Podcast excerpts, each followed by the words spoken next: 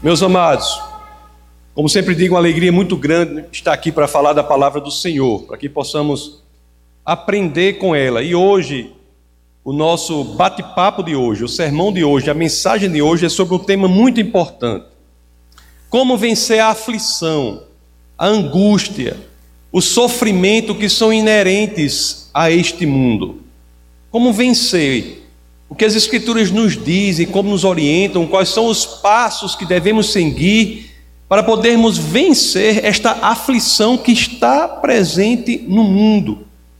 E para que possamos aprender isso pela exposição da palavra, eu já peço que, é claro, se assim vocês quiserem, abram as Escrituras naquele que vai ser o texto base do nosso bate-papo de hoje. Eu falo do livro de Salmos, mais especificamente o Salmo 119. Nós vamos estudar como texto base de hoje os versos que estão do 49 ao 56. Vamos começar lendo os dois primeiros versos. Salmo 119, verso 49. Assim dizem as Escrituras: Lembra-te da tua palavra ao teu servo, pela qual me deste esperança.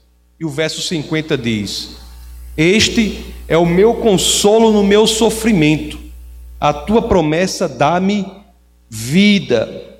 Sim, meus queridos, é a oração do salmista pedindo ao Senhor para que lembre-se do seu povo. Mas você pode me perguntar assim: mas como assim? Sendo Deus onisciente, conforme sabemos que Ele é, Ele pode se esquecer de algo?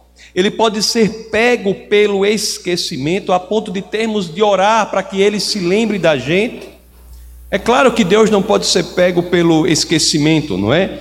Ele se lembra de tudo, mas ele pode e faz.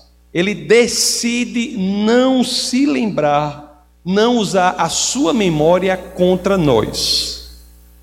Isso, na realidade, meus queridos, é uma das partes mais importantes, uma das facetas, uma das dimensões mais importantes do amor de Deus por nós. Vamos ver lá o profeta Isaías, no capítulo 43, no verso 25. Isaías 43, 25.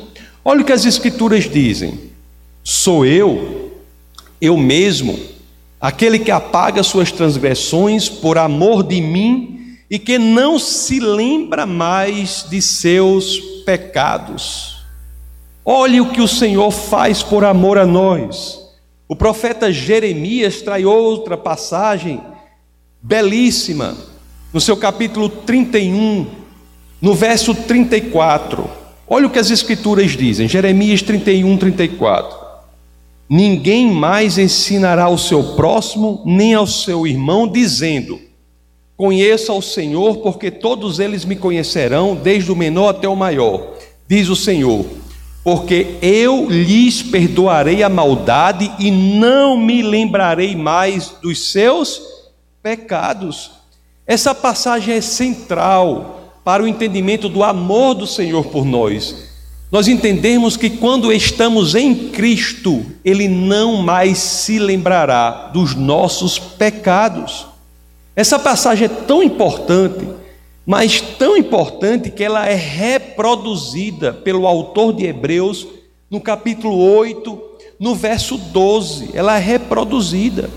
E o último verso que diz: Dos seus pecados e iniquidades não mais, não me lembrarei mais é mais uma vez reproduzido em Hebreus, no capítulo 10, verso 17.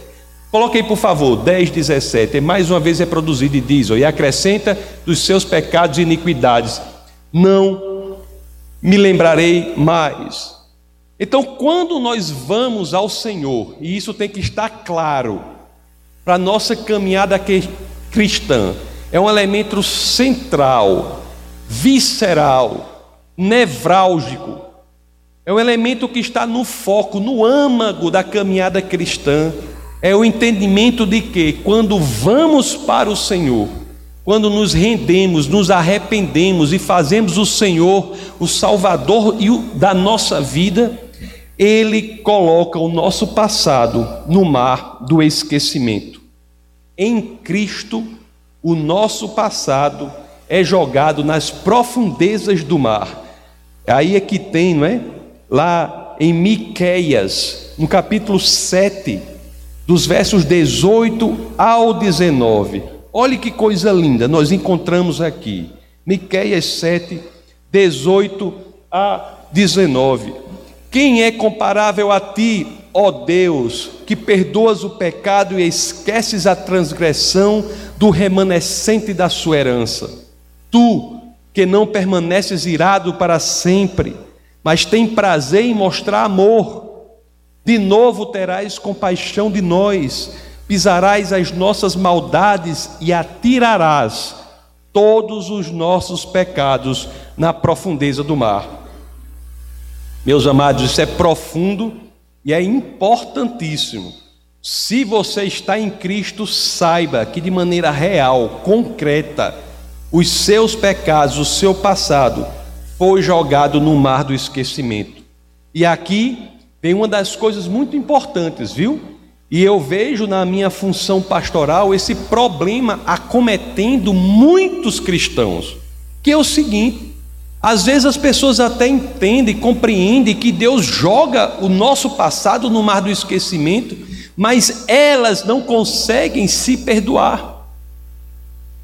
Elas entendem que Deus as perdoa, mas o problema na plenitude da vida cristã, em muitos cristãos que procuram o pastor, é que, embora alguns saibam que Deus os perdoa, mas eu não vejo um alto perdão eu não vejo ela se perdoando a si mesma. Por que não? Se você pensar bem, você não se perdoar quando Deus o perdoa, é uma manifestação de ofensa a Deus. Será que você é mais importante do que o Senhor? Se Ele mesmo lhe perdoa totalmente e joga os seus pecados no mar do esquecimento, por que, que você não consegue fazer o mesmo? Faça uma consequência lógica de o Senhor jogar o nosso passado, nossos pecados, quando vamos a Ele, a Jesus Cristo, no mar do esquecimento, é que nós devemos fazer o mesmo. No cristianismo é sim possível começar de novo. Às vezes, né, como disse C.S. Lewis, ele disse, às vezes a gente olha para trás e diz assim: eu queria ter mudado o começo, né? O começo não dá para mudar, mas dá para mudar o futuro. Dá para recomeçar, ter um novo começo. E em Cristo isso é possível. Aqui, portanto, meus amados, está o primeiro passo nessa nossa luta, nessa nossa tentativa, nesse nosso aprendizado ao sermos expostos à palavra do Senhor, para podermos vencer a angústia, vencer o sofrimento, vencer a aflição.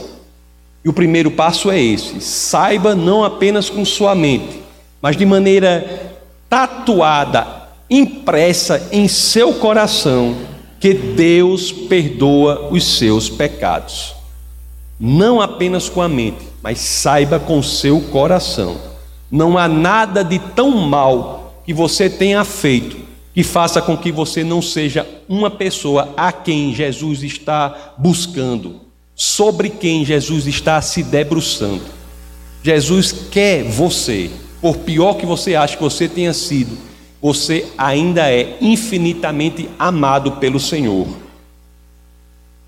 Deus, Ele não apenas escolhe se esquecer dos nossos pecados, mas também tem uma outra face dessa moeda, uma outra dimensão disso que nós dizemos, que é o seguinte: Ele escolhe se lembrar trazer à sua memória o que de bom ele pode fazer por nós. Ele escolhe se lembrar, escolhe trazer à sua memória as bênçãos que ele pode derramar sobre seu povo. Não é maravilhoso isso? Não é maravilhoso isso? Ele não apenas não se lembra dos nossos pecados, como ele traz sempre à tona a superfície da sua memória as bênçãos que ele pode derramar por nós. Deus lembrou-se de Noé e o salvou. Lá em Gênesis capítulo 8, no verso 1, o que é que as escrituras dizem? Dizem: Então Deus lembrou-se de Noé e de todos os animais selvagens e rebanhos domésticos que estavam com ele na arca, e enviou um vento sobre a terra, e as águas começaram a baixar. Deus se lembrou de Abraão e salvou Ló. Lá em Gênesis capítulo 19, verso 29. O que, que as escrituras dizem? Quando Deus arrasou as cidades da planície, lembrou-se de Abraão e tirou Ló do meio da catástrofe que destruiu as cidades onde Ló vivia. Deus nos dá bênçãos também, quando ele, de múltiplas formas, quando ele se lembra dos seus filhos, dos que estão em Cristo. Deus se lembrou de Raquel e Ana e as abençoou com a fertilidade. Lá em Gênesis, né, capítulo 30, verso 22, nós vemos a passagem que diz respeito a Raquel. Então Deus lembrou-se de Raquel, Deus ouviu o seu clamor e a tornou fértil. Lembrou-se do seu povo e atendeu, abençoou a pessoa. Lá em 1 de Samuel, primeira carta de Samuel, no capítulo 1, nos versos 19 a 20, assim diz as Escrituras: Na manhã seguinte, eles se levantaram e adoraram o Senhor. Então voltaram para casa em Ramá. Elcana teve relações com sua mulher Ana e o Senhor se lembrou dela. Assim Ana engravidou e no devido tempo deu à luz um filho e dei-lhe o nome de Samuel, dizendo: Eu o pedi ao Senhor. Isso é belíssimo. Isso é belíssimo. Deus, ele se lembra de mim, ele se lembra de você. Ele quer nos abençoar de acordo com a sua palavra. Deus, ele se lembra de nós porque ele quer estabelecer uma relação especial conosco, com o povo de Deus. Ele busca isso também, é uma dimensão da memória do Senhor que não podemos abandonar, não podemos deixar de falar dela. O salmista, meus amados, ele ora por essas promessas do Senhor. Sim, nós devemos orar pelas promessas do Senhor, nós devemos agradecer pelo que o Senhor prometeu para a gente. Nós devemos ter essa prática de orar pelo que o Senhor prometeu, orar pelas promessas. Entendeu? É, a lógica é: se Deus prometeu, Ele vai cumprir. Mas você sabe por que, que devemos orar? Quando Deus promete algo, a gente sabe que Ele vai cumprir. Mas por que, que as Escrituras, aqui, conforme veremos, nos ensina que devemos orar? Por quê? A resposta está lá nos versos lá do Salmo 119, que é o bate-papo de hoje. Vamos ler o Salmo 119, nos, nos versos 49 a 50. Vamos ver o que as Escrituras dizem. Lembra-te da tua palavra ao teu servo, pela qual me deste esperança. Este é o meu consolo no meu sofrimento. A tua promessa dá-me vida. Isso, meus amados. O salmista está nos dizendo que orar pelas promessas do Senhor faz com que nós encontremos consolo no sofrimento, conforto no sofrimento. Isso faz com que nós sejamos vivificados em nossa própria alma. O mundo precisa disso. As pessoas estão passando por sofrimento, estão passando por aflições, por angústia, e tudo de que mais precisam é, é de vivificação da alma. E aqui as Escrituras dizem, né? Ore pelas promessas do Senhor. A oração é um ato poderoso.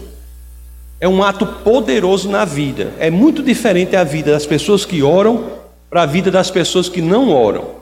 São duas coisas totalmente distintas.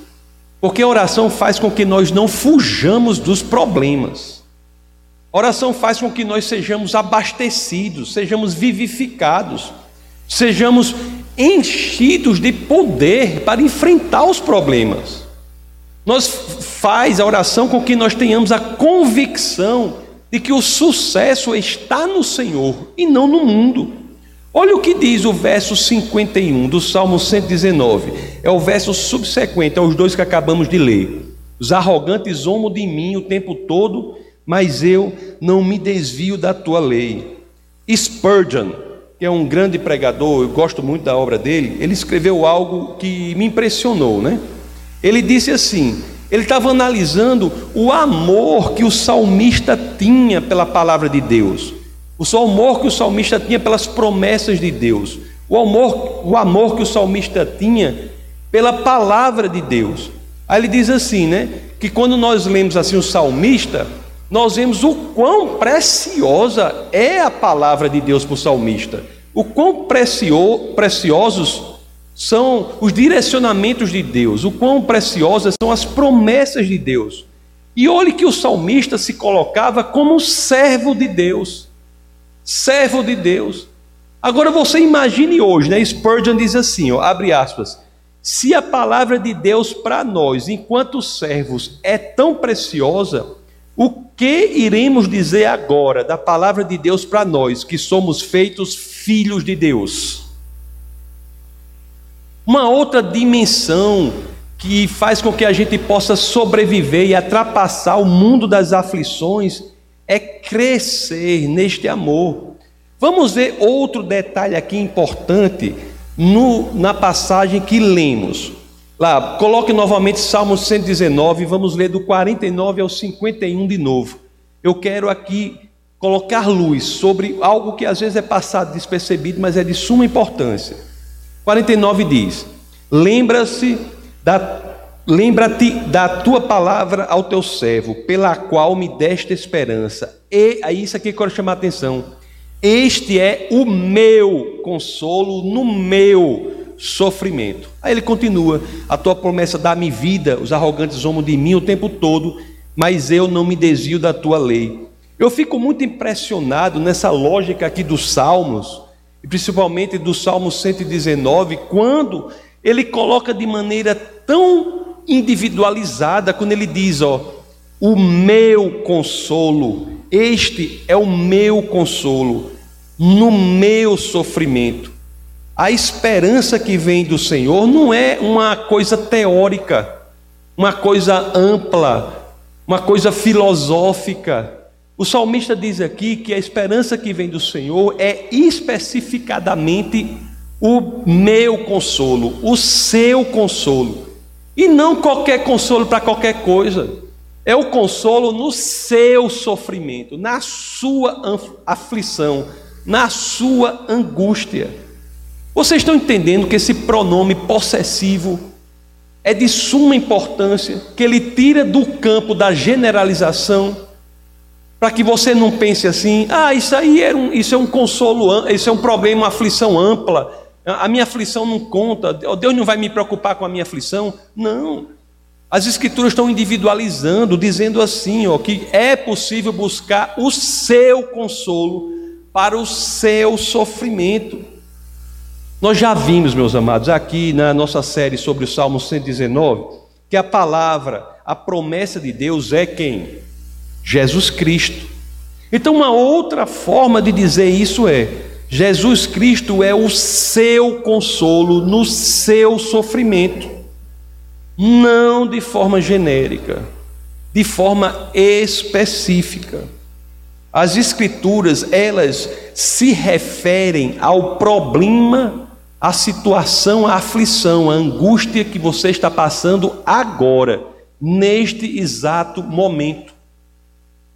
Como já dizia, disse assim, a Bíblia, ela não é nem antiga e nem atual, ela é eterna. Não, não faz sentido dizer que ela é antiga ou atual, ela é eterna.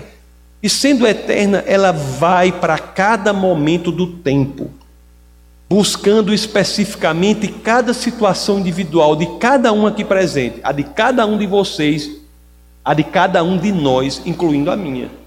Nós precisamos desse conforto, nós precisamos desse consolo para podermos viver esta vida. Nós cristãos temos de saber onde buscar isso. Mais uma vez, Spurgeon, ele disse uma coisa assim, né? O homem mundano, ele pega a sua carteira e diz aqui: Eis o meu conforto. O bêbado pega o copo de uísque e diz: Eis o meu conforto. Não é? Mas nós homens e mulheres cuja esperança está no Senhor, nós temos de agir de acordo com o que sabemos. E o que é que sabemos? Nós sabemos que o poder, a vida, a libertação verdadeiras estão unicamente em Cristo Jesus. Temos que saber isso com o coração, sabe? Porque isso é transformação de vida, transformação de perspectiva diante dessa passagem por esta terra. Eu sei que é muito difícil, porque isso, mas nós temos que saber agir e pegar a Bíblia e dizer: Eis o meu conforto. Eu não estou dizendo que é fácil, é difícil. É difícil encontrar conforto em meio à, à tribulação, não é isso? Mas é exatamente isso que a palavra promete: é o meu consolo no meu sofrimento é o meu consolo na minha aflição, é o meu consolo no meu problema. Lá no Evangelho de, de João, capítulo 16, verso 33, nós temos a famosa passagem. É, 16, 33, 33, nós temos a famosa passagem, né? Que diz assim, João 16, 33 e diz assim: Tenho tenho-vos dito isso. Eu lhes disse essas coisas para que em mim vocês tenham paz. Neste mundo vocês terão aflições, contudo, tenham ânimo. Eu venci o mundo. Isso faz a diferença. Meus amados, talvez tudo o que eu falei aqui tenha em grande parte é, sido resumido de forma muito bela lá na carta aos Filipenses, no capítulo 4, dos versos 6 ao 7. O apóstolo Paulo diz: essa passagem aqui, para quem tem problema de ansiedade, para quem tem problema de luta com angústia, para quem passa por aflições da alma, principalmente, Imprima isso aqui, copie com a sua letra, é até melhor, e cole lá no lugar que você coloque lá no lugar do seu espelho, lá do, do seu do banheiro, assim, um lugar que você, se é que você escova o dente quando você acorda, se não, aí você coloca em outro lugar, já coloca na geladeira direto, né? Coloque no lugar que você vai primeiro, tá? Depois que você acorda. E tente ler isso para que isso faça parte de você, da sua personalidade. Isso muda realidades. Olha aqui o que o Senhor diz que é registrado aqui na carta aos Filipenses 4, 6 e 7. Faça isso. Se você luta, é muita gente que luta com isso, faça isso. Escreva com a própria letra. Eu não faria com minha própria letra, porque eu, nem, eu mesmo não entendo minha letra, eu iria imprimir. Mas se sua letra é pelo menos mais ou menos, escreva com a própria letra, coloque lá no espelho. Diga, diz, olha, não andem ansiosos por coisa alguma, mas em tudo, pela oração e súplicas e com ação de graças apresentem seus pedidos a Deus. E a paz de Deus, que excede todo o entendimento, guardará o coração e a mente de vocês em Cristo Jesus. Aleluia, irmãos. Aleluia. E nós temos aqui esse segundo passo para vencermos a aflição.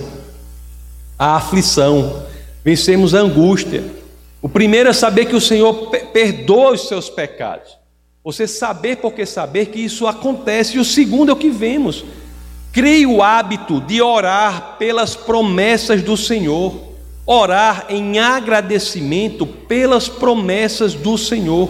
Esse é o segundo passo, de acordo com essa mensagem das Escrituras, para que possamos superar a aflição, superar o sofrimento. Ore e agrade, ore em agradecimento pelo que Deus lhe prometeu. Ore em agradecimento, não perca este hábito. O verso 52 do Salmo 119, que é o verso subsequente, ele traz outro princípio que é muito importante.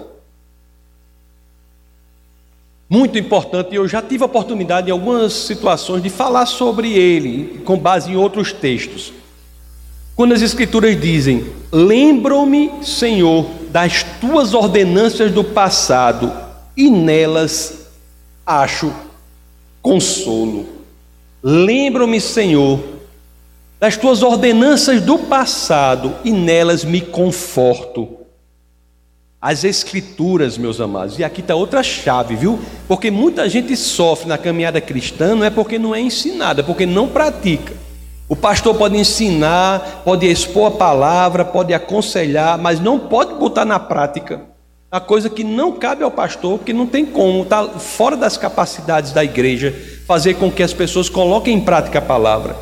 Mas se nós colocarmos isso, nós vemos a transformação real, porque o evangelho do nosso Senhor e Salvador Jesus Cristo é um evangelho de poder. Então, quando a Escritura diz, ó, lembro-me, Senhor, das tuas ordenanças do passado e nelas acho consolo, nelas me conforto. As Escrituras estão nos estimulando, nos encorajando a que nós possamos trazer à nossa memória sempre o que Deus fez por nós. Isso é tão importante, é tão importante, porque alguém já disse: a gente escreve no mármore as coisas ruins que acontecem com a gente, e parece que escreve na areia, quando não na água, as bênçãos do Senhor por nós. Eu vivo dizendo aqui, estou com a boca mole de falar. Quando eu olho para a minha vida, para trás, para a, a vida da minha família toda, eu fico impressionado com a quantidade de bênçãos do Senhor. E mais impressionado ainda quando eu sei que isso não é só comigo, mas com todos o que seguem as palavras de Deus. Então temos que colocar isso em prática. Deus abençoou muitas vezes, inúmeras vezes, um sem número de vezes, a vida de cada um aqui. Não podemos tirar isso da nossa memória. Se Deus nos trouxe até aqui, vocês acham que Ele irá nos abandonar? Claro que não. Isso nos dá coragem, isso nos dá consolo, isso nos dá conforto, trazer à memória o que Deus fez por nós. Então, este é o terceiro passo para superarmos as aflições que são inerentes à vida, para vencermos as aflições, as angústias da vida, nos momentos de dificuldade Traga à memória o que a palavra de Deus e o que o Senhor já fez por você.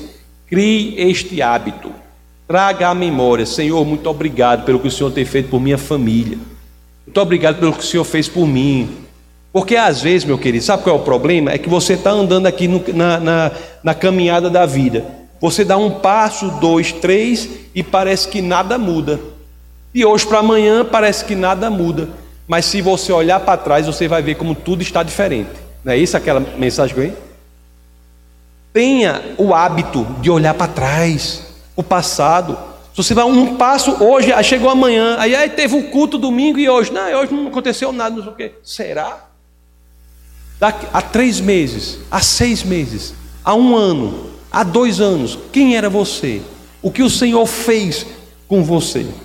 Não há uma só pessoa que eu conheça que não tenha sido radicalmente impactado pelo Senhor quando ele doa a sua vida para o Senhor. Não existe. Não existe. Não existe. Tem até um livro muito bom. Um livro, ele, o chamado dele é um chamado dificílimo. Esse cara é Shane Claiborne. O livro, o livro é Revolução Irresistível que ele diz, ele começa o livro dizendo assim: "Rapaz, minha vida era toda organizada.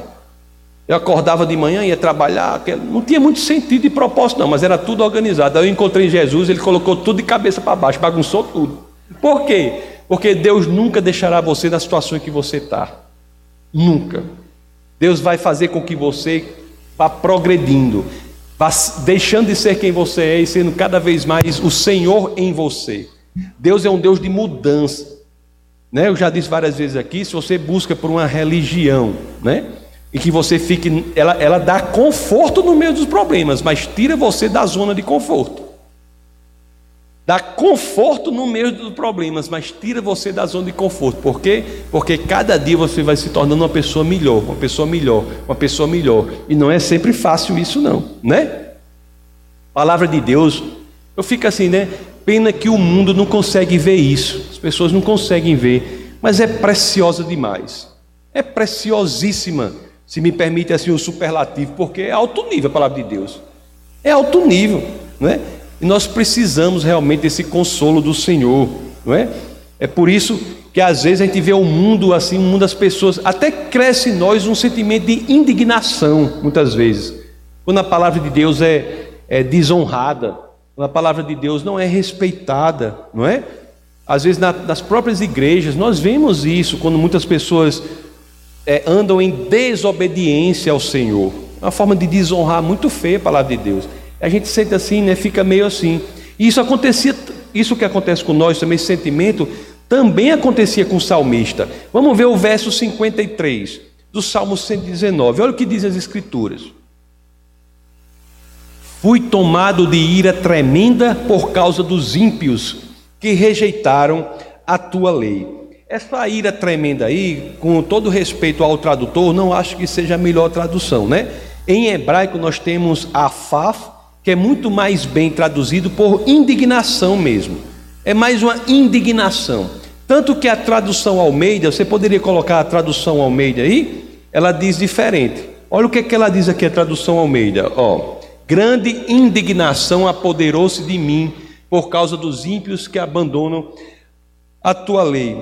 Às vezes, meus amados, a gente até se envergonha diante do Senhor, se envergonha diante do Senhor, diante do, dos pecados, da, do, do, do descumprimento, da desonra que é feita com Sua palavra. Às vezes dá vontade até de ficar orando igual a oração de Esdras, lá no capítulo 9, no verso 6. Oração de Esdras que diz assim: olha só que, que oração proveniente do, do, do coração. Meu Deus, estou por demais envergonhado e humilhado para levantar o rosto diante de ti. Meu Deus, porque os nossos pecados cobrem a nossa cabeça e a nossa culpa sobe até os céus. é uma oração muito forte essa, né? E mesmo as pessoas de boa fé podem produzir essa indignação. Isso às vezes nós temos que ter cuidado com isso também, porque é uma coisa que pode ser muito destrutiva. Mas tem uma coisa interessante. A indignação diante do mundo que não segue o Senhor, diante das pessoas que não seguem o Senhor, quando essa indignação encontra o amor que Deus nos dá, o que é que ela gera? Gera oração por esse mundo.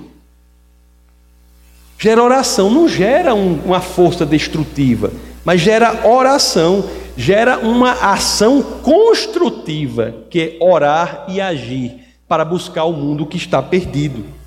É por isso, meus amados, é por essa capacidade que, de mesmo na indignação, diante do mundo caído, fragmentado, quando isso encontra o amor que Deus derrama por nós, é que nós nos transportamos ao estado de oração pelo mundo, de agir construtivamente pelo mundo. É por isso que a nossa vida aqui, quando seguimos a direção do Senhor, é uma vida de alegria em seguir a Sua palavra. Alegria em meio aos problemas, em meio às dificuldades, em meio aos desafios. Em um mundo fragmentado, isso é loucura para quem está fora de Cristo mas em um mundo fragmentado, nós sim podemos cantar e louvar ao Senhor. Isso é uma lógica incrível. É uma lógica incrível. Porque você está num mundo que menospreza, agride de maneira grotesca aquilo que é uma, a coisa mais valiosa para você, que é a palavra do Senhor. E essa palavra diz que diante disso nós devemos vestir indignação com a roupagem do amor, e o fruto disso é a oração para atingir esse mundo. Olha aqui o que o diz o Salmo é, 119, no verso 24, não é? Vê que essa vida pode ser uma vida de cantar e louvar o Senhor. Olha o que diz aqui, ó, o verso 54. É, desculpe, desculpe, verso 54, que é o texto base de hoje. Verso 54, Salmo 19. Olha o que diz as Escrituras. Os teus decretos são o tema da minha canção em minha peregrinação. Olha aí, olha aí. Diante de tudo isso, quando nós nos alinhamos com a palavra de Deus, a palavra dele será o tema do nosso louvor, na nossa peregrinação, nessa caminhada durante a vida. É por isso que para o mundo nós somos loucos. Não é porque a gente é irracional, não. A fé cristã é racional. A fé não racional não é do tipo cristã. Mas para o mundo, nós agimos com base na sobrenaturalidade. O fundamento da nossa ação é o sobrenatural. Nós apenas não lidamos com o natural, nós lidamos com o sobrenatural. Então, quando nós entendemos a palavra do Senhor, a palavra dele será o tema do, do nosso cantar, do nosso louvar nesta peregrinação. Sim, meus amados, vocês já pensaram sobre isso? Nós estamos em uma peregrinação mesmo. Nós somos peregrinos da terra para o céu. Nunca notaram isso, não? Ou você acha que algo aqui nesse, nesse planeta nos pertence? Nós somos peregrinos da terra para o céu. E o próprio Davi, né?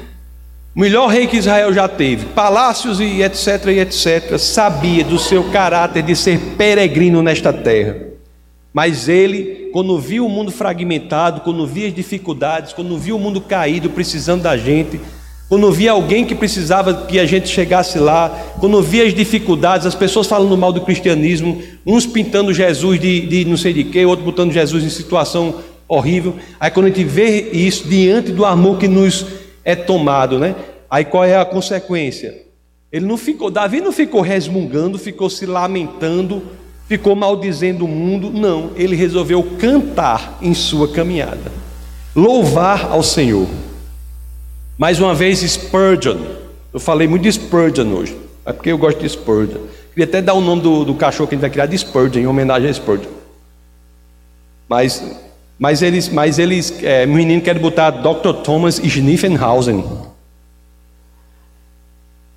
É, você conhece Schniffenhausen? É, do, é, uma, é de uma série que tinha é, o é, o que está, is in the Bible, né, o que está na Bíblia, aí o doutor lá que explicava tudo era, era Dr. Schniffenhausen. Aí vai ser o nome do cachorro. Mas eu vou fazer uma pressão lá em casa para botar Spurgeon. Mas olha o que, que Spurgeon dizia. Feliz é o coração. Olha só, olha só que coisa. Se eu fosse pintar essas paredes aqui, eu acho que eu botava uma pintura para isso aí. Ó. Feliz é o coração que encontra alegria na palavra do Senhor e que faz, a obed e faz da obediência a sua recreação. É uma verdade, viu isso aí? O homem que encontra alegria na palavra do Senhor, ele parece um doido no mundo. E tão feliz que ele é. Tem dificuldade? Tem, muita. Passa por aperreio? Passa, muito mas dentro dele é uma explosão de alegria que o mundo diz, olha, como diz lá em nós, pia o doido. Lá em nós diz assim, pia o doido, porque ele não vive com as variáveis desse mundo. A sobrenaturalidade é a realidade com base na qual ele se coloca em sua existência. O mundo é outra coisa. Tinha um grande cantor gospel muito famoso nos anos 60, chama Merrill uh, Womack. Ele ele ele estava no avião lá, na, naquela época lá, ia subir o avião, bateu numa árvore. Ganhou de Sandrinho, que ia cair do avião. Ele bateu numa árvore, o avião caiu, né, em chamas, explodiu. Ele foi jogado para fora com o corpo em chamas e o pessoal encontrou ali, apagou e levou para o hospital. E no caminho eles ficaram impressionados com as palavras que ele disse lá no carro. E essas palavras foram registradas, sabe? Palavras que saíram de alguém né, que acabei, tinha acabado de cair do, do avião, tinha sido o corpo todo inflamado, todo em chamas, estava com muita dor, queimadura traz muita dor, e sendo levado para o hospital, né? Aí disseram assim, ó. Ele disse assim, essas palavras registradas foram assim. Eu, olha só o que ele disse no carro. Eu encontrei o querido Salvador e estou satisfeito. Estou perdoado e tenho a minha libertação. Seu Espírito estando presente e abençoando minha alma, louvado seja Deus. Em meu coração há paz, maravilhosa paz, maravilhosa paz. Quando penso em como Ele me trouxe da escuridão para a luz, há uma maravilhosa paz, maravilhosa paz. Eu acho isso muito bonito, principalmente por ter sido escrito uma pessoa da situação que ele estava. no meio da dificuldade, inclusive da dor física, não é? Ele trouxe à memória quem é o Senhor e aquilo superou tudo que o mundo informava. Sim, meus amados, saibam porque saibam, isso vai transformar a vida de cada um aqui. É possível encontrar paz em Cristo em meio aos maiores sofrimentos. É uma coisa real. O mundo precisa disso, muitos precisam disso. Encontrar paz em Cristo em meio às tribulações. Nunca preguei aqui e nunca pregarei que o cristianismo vai tirar você dos problemas. Isso não é bíblico. Não está na Bíblia isso. Aceita o Senhor Jesus, você não vai ter mais problema. Não sei se está na Bíblia, no livro, no livro 67 da Bíblia, que não foi escrito ainda. E é, é, o, é o Inventares, né? Quando eu é o Inventares 2, não está em canto nenhum. A Bíblia diz sim que você, que ela promete é a paz, a tranquilidade, diante da situação difícil. Você não fica, ela garante que você não fica na situação difícil, você passa por ela em paz. Nós somos mesmo como, como pessoas que não conhecemos o mundo vivendo aqui, isso é a verdade mesmo. Como se fossem estrangeiros num país desconhecido. E o nosso mapa, quem é? É Jesus são as Escrituras, essa é a solução. E se for escuro demais no meio da noite, as Escrituras dizem assim: você tem a Bíblia, que é seu mapa, mas no meio da noite, da escuridão, das trevas, nos labirintos mais obscuros da sua consciência, quando você não souber o que fazer, que não der nem para ir para a Bíblia, aí o que é que diz o salmista? No verso 55 e 56, são os dois últimos versos do grupo de oito versos do Salmo 119 que estamos estudando hoje. O que é que diz o salmista? De noite lembro, lembro-me do teu nome, Senhor. Vou obedecer à tua lei. Esta tem sido a minha prática, obedecer aos teus preceitos. Esse é o quinto passo que é interessante, né?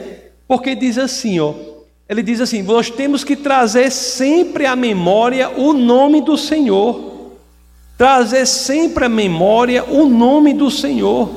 É um quinto passo importantíssimo para vencermos as aflições, as dificuldades, para vencermos a angústia. Por quê?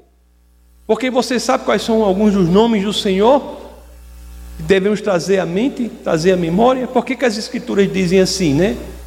Dizem assim, bota por favor no verso 55, no verso anterior. De noite lembro-te do teu nome. Se você não tiver acesso à Bíblia, não puder nem se lembrar da Bíblia, trazer a memória, lembre-se do nome do Senhor. Na escassez, meus queridos, se há escassez, lembre-se de Yahweh ou Yahvé Jireh, o Senhor proverá. No medo, lembre-se de Yahweh Sabaote, o Senhor dos exércitos. Na injustiça, meus amados, estiver passando por injustiça, lembre-se de Yahweh Sidecano, o Senhor justiça nossa. Na doença, lembre-se de Yahweh Rafá, o Senhor que sara. Na contenda, Lembre-se de Yahweh Shalom, o Senhor é a paz. Na confusão, na dúvida, você está se sentindo com uma cabeça confusa, sem saber o direcionamento que seguir. Lembre-se desse nome do Senhor, Yahweh Raá, o Senhor é o meu pastor. Na solidão, lembre-se de Yahweh Chamar, o Senhor está presente. Na tentação, engraçado, né? Porque tentação vem, tentação vem. Viu? Outra coisa que, como é que é a oração do Pai Nosso? Né? Pai nosso que estás no céu, né? santificado seja o vosso nome, venha a nós o vosso reino, seja feita a vossa vontade, assim na terra como no céu. Não nos deixeis cair em Tentação, ele ora assim: não me deixe ser tentado. Não. Não nos deixeis ser tentados, ele ora assim? Não. Como é a oração que Jesus nos ensinou? Não nos deixeis cair em tentação, porque a tentação vem. Tentação vem. Em Cristo somos capazes de superar as tentações. É que você é... e Jesus mesmo foi tentado. Em Cristo somos capazes. Então, na tentação, lembre-se de Yahweh Kadesh, o Senhor que vos santifica. Na caminhada da vida, meus amados, nós não estamos sozinhos, não, sabe? Não somos, somos como coisa qualquer caminhando, não. Nós temos um Senhor. Lembre-se de Yahweh Elion, o Senhor Altíssimo. Yahweh Elohim Israel, o Senhor Deus de Israel. É esse Senhor, Deus de Israel, o Deus de Abraão, o Deus de Isaac e o Deus de Jacó. É este Senhor ao qual nós temos acesso por meio de Jesus Cristo, Jesus de Nazaré. Temos que ter essa convicção de que somos hoje feitos filhos do Deus de Israel. É isso. As, as, escrituras são incríveis, né? É assim mesmo. É conhecendo a Deus, né? É que nós o amaremos mais ainda é que nós entenderemos que a nossa liberdade está nele. Entenderemos que há liberdade da aflição, há liberdade da angústia, há liberdade do sofrimento. É conhecendo a Cristo, crescendo em amor por Ele, por Sua palavra, que encontraremos a vida plena que só há em Jesus de Nazaré. Temos que ter esse estilo de vida. Então, como podemos vencer a, aflição, o sofrimento, a angústia? que, que as Escrituras nos dizem sobre encontrar o conforto no meio da tribulação, encontrar o consolo no meio do problema? Nós vemos os cinco passos, não foi? Vamos colocar em prática. Qual o primeiro passo? Saber com o nosso coração que Deus perdoa os nossos pecados. E sabendo isso, vamos crescer em capacidade de nos perdoar a nós mesmos. Certo? Segundo passo, orar pelas promessas do Senhor, orar agradecendo por suas promessas.